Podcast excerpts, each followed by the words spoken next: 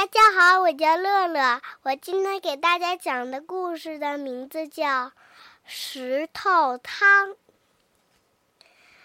三个和尚阿福、阿禄和阿寿走在一条山路上，他们一路聊着猫的胡须、太阳的颜色，还有布施。什么使人幸福？阿寿，最年轻的阿福问。阿寿年纪最大，也最有智慧。他说：“我们去找找看。”一阵钟声把他们的目光引向山下。那里有一个村庄，他们站得太高，还看不清楚。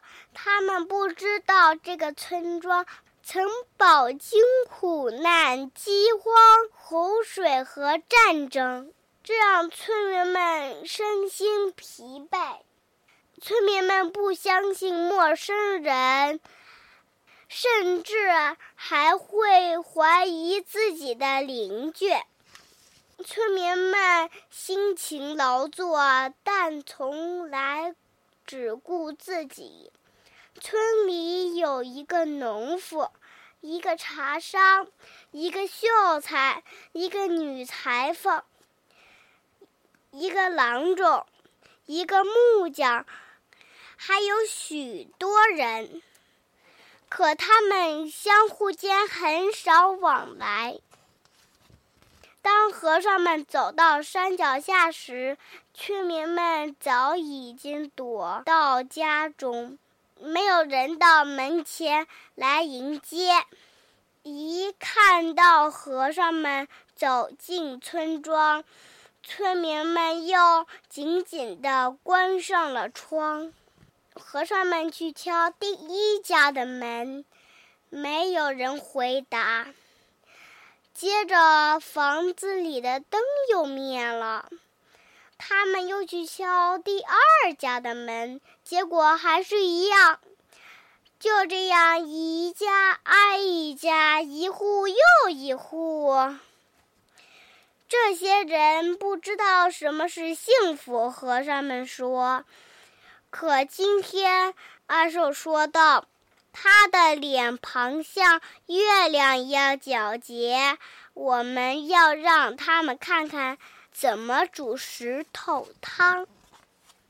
他们捡来树枝，点起一堆火。他们拿出一口小铁锅，盛满井水，架到火上。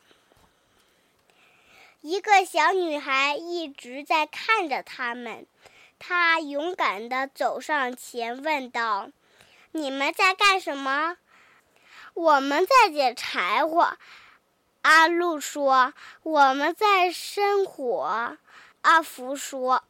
“我们在煮石头汤。”“我们需要三块又圆又滑的石头。”阿寿说。小女孩帮着和尚们在院子里找石头，他们找到三块正好合适的石头，然后把它们倒进水里去煮。这些石头可以煮出极其美味的汤。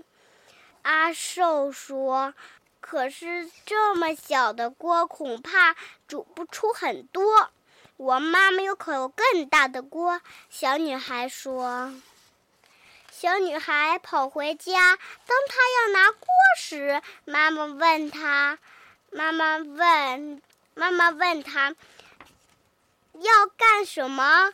那三个陌生人要要用石头煮汤，她她说：“他们要用我们家最大的锅。”嗯，小女孩妈妈说。石头满地都是，我倒是想学学怎么用石头煮汤。和尚们拨了拨柴火，一时炊烟袅袅，左邻右舍纷纷探出头来。那口大锅立在村里的正当中，真是稀奇古怪。村里人一个接一个走出家门，想看看石头汤到底是怎么煮。当然啦，煮传统风味的石头汤，加点儿盐和胡椒粉，味道会更香。对，阿福说：“不错。”阿路一边在很大的锅里搅着水和石头，一边说：“可是我们没带，我家有盐和胡椒粉。”秀才说：“他眼睛睁得大大的，充满了好奇，一眨眼就不见了。”回来时拿着盐和胡椒粉，还有一点别的材料。阿寿尝了尝，上次我们煮这么大、这种颜色的石头时，还放了一些胡萝卜。嗯，那汤可真甜。胡萝卜，站在后排的妇人说：“我家可能有。”不过只有几根儿，他转身就跑，回来时拿着许多胡萝卜，多的都要抱不住了。他把胡萝卜倒进了大锅，再放几个洋葱，你们觉得味道会不会更香？阿福问道。哦，对啊，放个。洋葱进去，味道也很不错。农夫说着，快步离开。过了一会儿，他拿来了五个大洋葱，把它们倒进了沸腾的汤中。呵，真是一锅好汤，他说。村民们也点头称是，因为这汤闻起来真的很香。不过，要是我们有蘑菇的话，阿寿说着摸了摸下巴。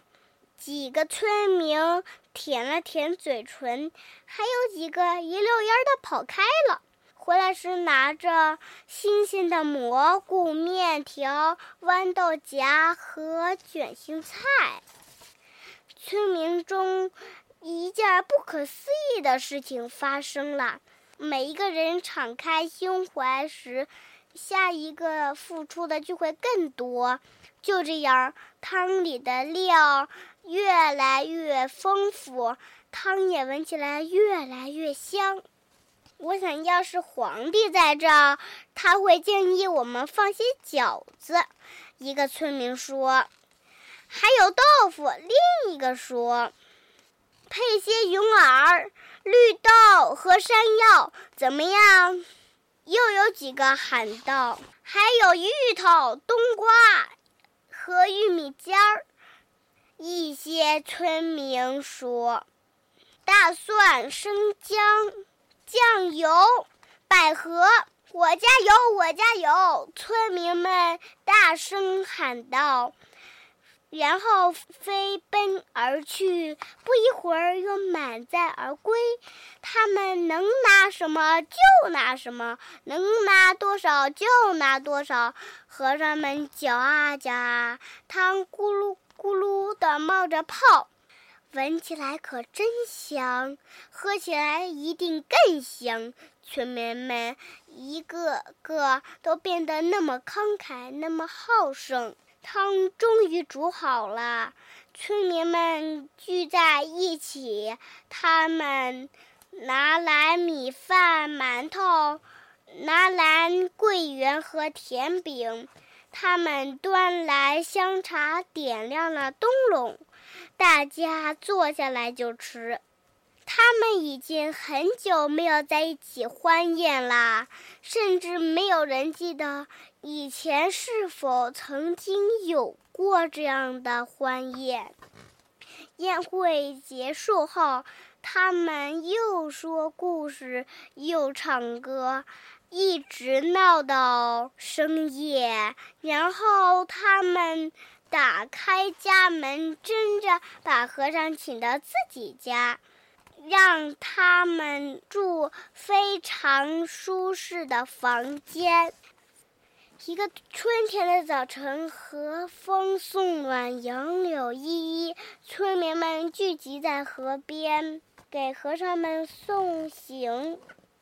谢谢你们的款待，和尚们说：“你们真是太慷慨了。”谢谢你们，村民们说：“你们你们带来的礼物，我们永远也享不尽。”再想一想，和尚们说：“幸福就像煮石头汤一样简单。”谢谢大家，我的故事讲完了。